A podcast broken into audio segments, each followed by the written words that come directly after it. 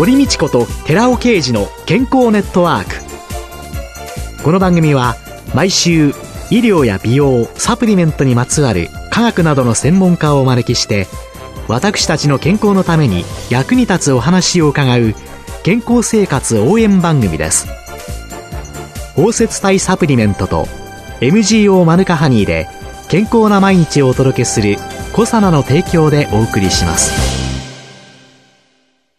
番組パーソナリティ寺尾啓二コサナ社長の新刊最新科学で証明された超効率的に筋肉をつける最高の食事術発売のお知らせですコロナ禍による運動不足の解消のために最新の研究データをもとにした運動法や栄養の取り方をわかりやすく解説します。イラストや図解を豊富に掲載した楽しく読める一冊です。寺尾啓治小佐奈社長の新刊、最新科学で証明された超効率的に筋肉をつける最高の食事術、発売のお知らせでした。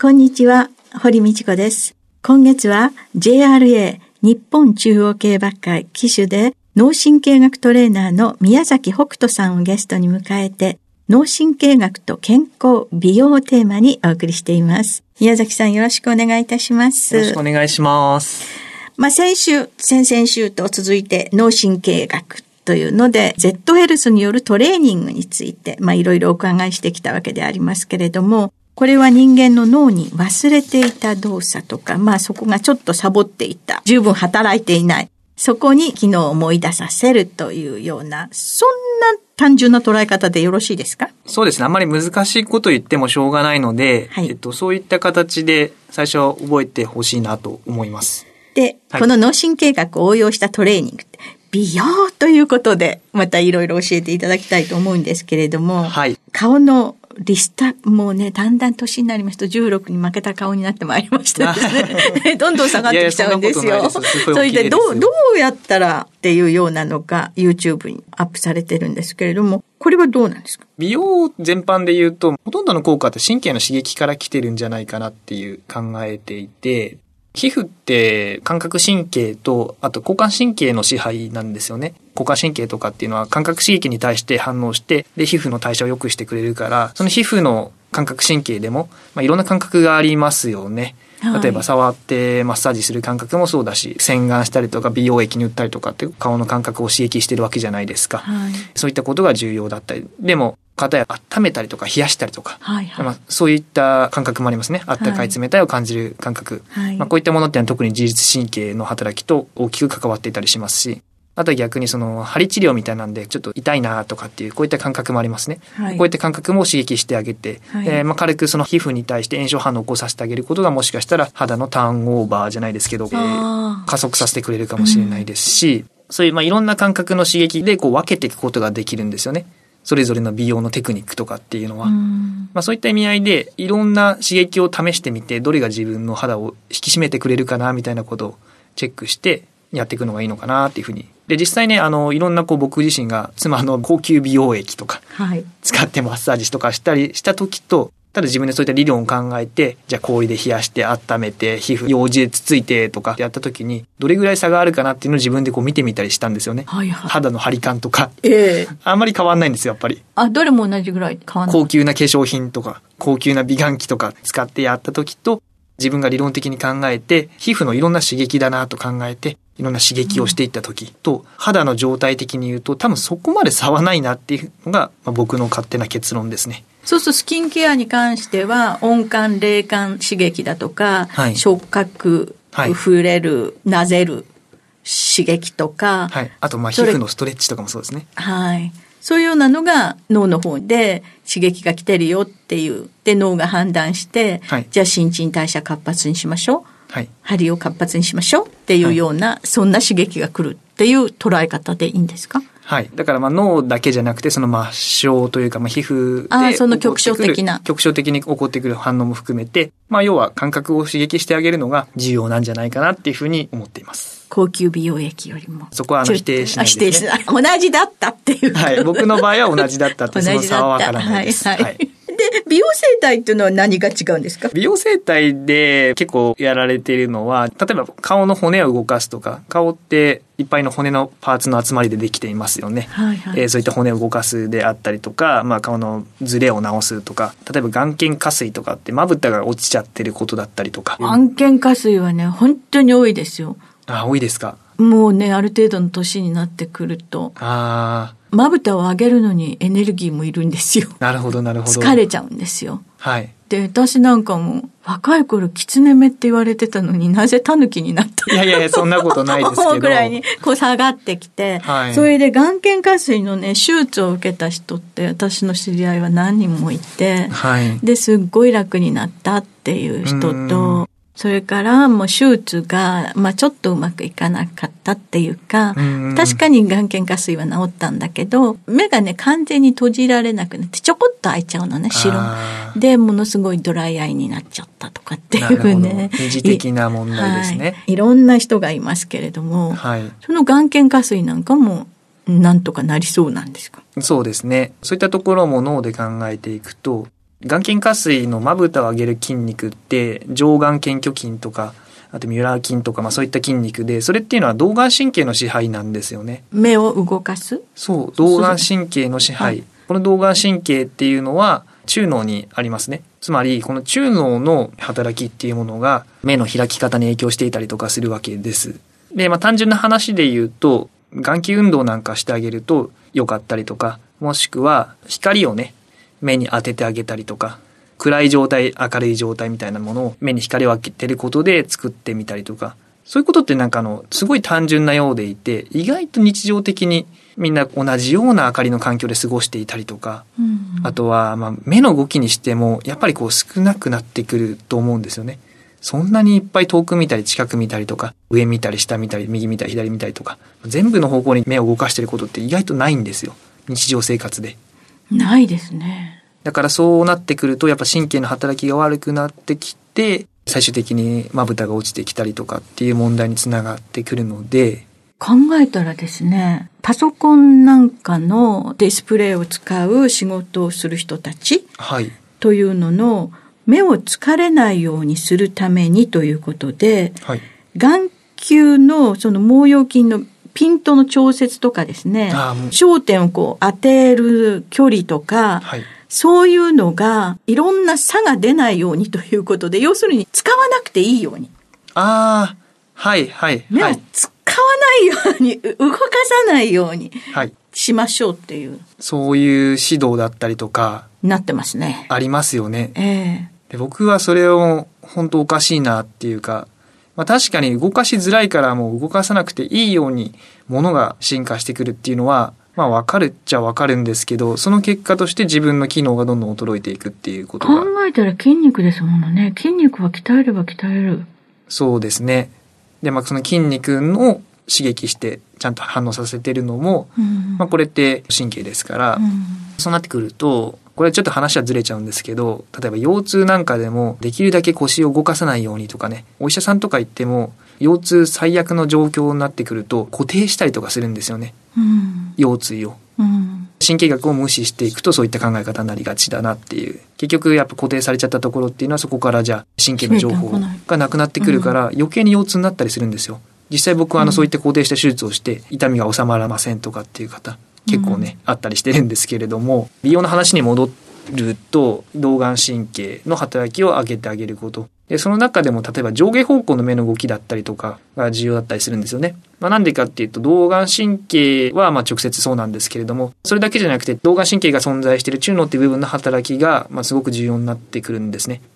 で、この中脳にある神経核で、カハール間質核っていう場所があるんですけれども、それもあの実はその上下方向の目の動きを司っている場所で、それが中脳にあったりするんですよね。ということは、まあ、動眼神経プラスその部分の刺激をしていってあげると、中脳自体の働きが良くなってきて、まぶたが落ちちゃうみたいな症状に対しても、賢く改善していけるんじゃないかなっていうことがあったりとか、と、それは目を上下上下って眼球を動かすんです。そういう運動だったりとか、そういうのを自分ができる範囲でやっていったりするといいのかなと。これはね、例えば右目だけ落ちてるとか、左目だけ閉じてるとかっていう人がいるので、まあ、そういった場合にはじゃあ右目だけで行っていくとか、左目だけで行っていくとかっていうことができたりします。その関連しそうなところを動かす。そうですね。で、そういう意味での顔のバランスを整える脳神経学トレーニングなんていうのも はい。動画もアップされてるんですけれども、はい。これは顔のバランスっていうふうに考えていくと、まあ、そこに関わってくるのは顔面神経。顔面神経っていうのは顔の筋肉を司っていますから、例えば笑顔を作った時に右側だけ口角が上がっているとか、まあ、口角のバランスであったりとか、もうこのシンメトリーですね、顔の。顔のはいえーそういったものにすごく大きく影響していたりします。で、そういった顔面神経の働きを良くしたりとか改善していくにはどうしたらいいかっていうことだったりとか、三叉神経って言って顎の筋肉を支配してる神経なんかが顎の選ばりだったりとか、あと顎のズレだったりとか。で、最終的にこの顎の動きっていうのは頭蓋骨の細かい骨の動きなんかに影響していたりするので、普段噛んだりとか喋ったりしてる動きの中で、まあ一方向にしか顎が動かなかったら、それは顔ずれてきますよね、みたいな話で。だからまず最初に顎の動き取り戻していきましょうとかってやっていくと、そうすると比較的顔のバランスが良くなってきたりとか。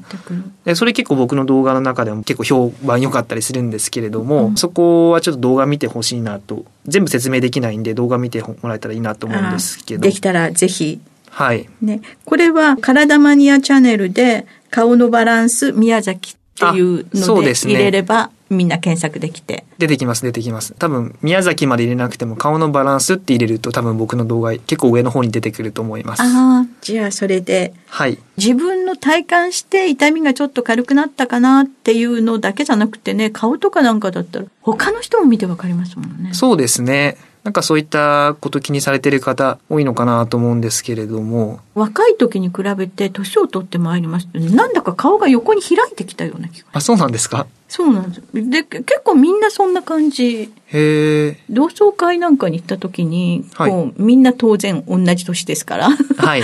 あれ？あの子、こんな顔だった？とかって思って、バランスが崩れてってるんですね、どんどん。いや、まあ一概には言えないですけれどもね、その辺は。だけど、顎の動きだったりとか、年を取ってくるに従って、あまり咀嚼をしなくなったりとか、あと喋る機会が減ってきたりとか、いろんな表情を作る機会が減ったりとか、まあ、してくることによって、やっぱり顔っていうのは変わってくるのかなっていうふうに思いますね。顔のバランス、はい整える。はいあるいは美容整体。はい。あるいは一番最初にお伺いした皮膚、スキンケア的な、本当に幅広い。そういうので YouTube で見ることもいいんですけれども、宮崎さんの公式ブログでプライベートセッションというのがあるんですけれども、これ個人的に宮崎さんのトレーニングを受けたいという方はどうすればいいですか？もちろん美容も OK ですよね。美容で通われたりとかしても、僕自身美容のプロではないので、はい。こういった根本的な話はできるんですけれども、エステしてくださいとかって言われちゃうと困るので、はいはい。まあそういったことではなくて、例えば顔がちょっと歪んでてこれが気になっちゃってるんですよとか、まあ、そういったことであれば、ぜひネットの方から僕のセッション予約できるようになってますので、そちらから申し込んでいただければなというふうに思います。はい。実際には今はどちらで受けることができるんですか？つくばの研究学園ですね。つくばの方にはいお行きになれる人は、はいウェブなんかでのものは何かなさってますか？一応オンラインでも行ってますね。こういったコロナの状況ですので、ええ完全に実地で会って行うのと同じっていうわけではないんですけれども、結構遠方で来られない方とかも多いので、コロナの状況で来られない方っていうのは多いので、まあ、そういった方に対しても見ながら指導していくっていうことはできますね。じゃあ今週はね、美容のことを中心にお話を伺ったりもしたわけですけれども、はい。痛みが苦しんでらっしゃる方、はいそんなような方は、ぜひ一度ね、はい。宮崎さんのプライベートセッションをお受けになってみてはいかがでしょうかというように思います。はい。ありがとうございました今週のゲストは JRA 日本中央競馬会騎手で脳神経学トレーナーの宮崎北斗さんでした。来週もよろしくお願いします。よろしくお願いします。続いて、寺尾刑事の研究者コラムのコーナーです。お話は、小佐奈社長で神戸大学医学部客員教授の寺尾啓二さんです。こんにちは、寺尾啓二です。今週は、難消化性アルファオリゴ糖の力、炭素脂肪酸酸性とミネラル吸収というタイトルでお話しさせていただきます。前回、難消化性オリゴ糖は、カロリー別に0キロカロリー、1キロカロリー、2キロカロリーの3種類があり、難消化性オリゴ糖のカロリー数、エネルギー換算係数が高いと、発酵分解率は高く、炭素脂肪酸の酸性量、つまりは善玉菌支配のためのエネルギー量が高くなります。したがって腸活にはエネルギー換算係数が2キロカロリーである難消化性オリゴ糖がおすすめだと述べました。アルファオリゴ糖はエネルギー換算係数が2キロカロリーの難消化性オリゴ糖のカテゴリーに含まれるのですが、腸内細菌層の変化、炭素脂肪酸の酸性量、ミネラル吸収に関して、このカテゴリーに含まれる他の難消化性オリゴ糖と難消化性アルファオリゴ糖を比較した検討はこれまでにありませんでした。そこで私の研究グループはラットを用いてアルファオリゴ糖と乳化オリゴ糖の比較検討を行っています。乳化オリゴ糖は難消化性オリゴ糖の中でも特にビフィズス菌に選択的に死化されることによって成長機能を発揮するオリゴ糖として開発されました。炭素脂肪酸酸性量が多く、腸の前動運動や腸管からの水の分泌を促進すると同時に腸管内を酸性に保ち、腸内細菌層の改善、有害物質酸性抑制、ミネラルの吸収促進作用、便通の改善効果をもたらすことが知られています。特にミネラルの中でもカルシウムの吸収に関しては、コス粗鬆症による寝たきり老人の問題や、ダイエット目的に食事制限をする若い女性、運動不足の児童による骨密度減少の問題に対してカルシウム摂取によって丈夫な骨を形成することは世代を超えた重要な課題となっています。乳化オリゴ糖の摂取はこのような不足しがちなカルシウムやマグネシウムの吸収率を高めることが分かっています。この乳化オリゴ糖は特定保険用食品をはじめオリゴのおかげという人気のシロップ、甘味料製品にも使われていて、腸活に利用されている代表的な難消化性オリゴ糖として注目されていますので、難消化性アルファオリゴ糖の比較対象の難消化性オリゴ糖として選択しています。お話は小佐野社長で神戸大学医学部客員教授の寺尾啓二さんでした。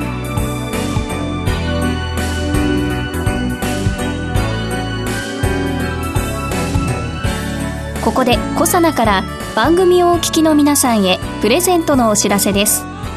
食後の血糖値上昇を抑える機能が科学的に証明された難消化性アルファオリゴ糖は環状オリゴ糖がでんぷんだけでなく砂糖の吸収も抑制し血糖値上昇を抑えます。ブルーベリー味で食べやすい機能性表示食品コサナの難消化性アルファオリゴ糖を番組をお聞きの10名様にプレゼントします。ご希望の方は番組サイトの応募フォームからご応募ください。コサナの難消化性アルファオリゴ糖プレゼントのお知らせでした。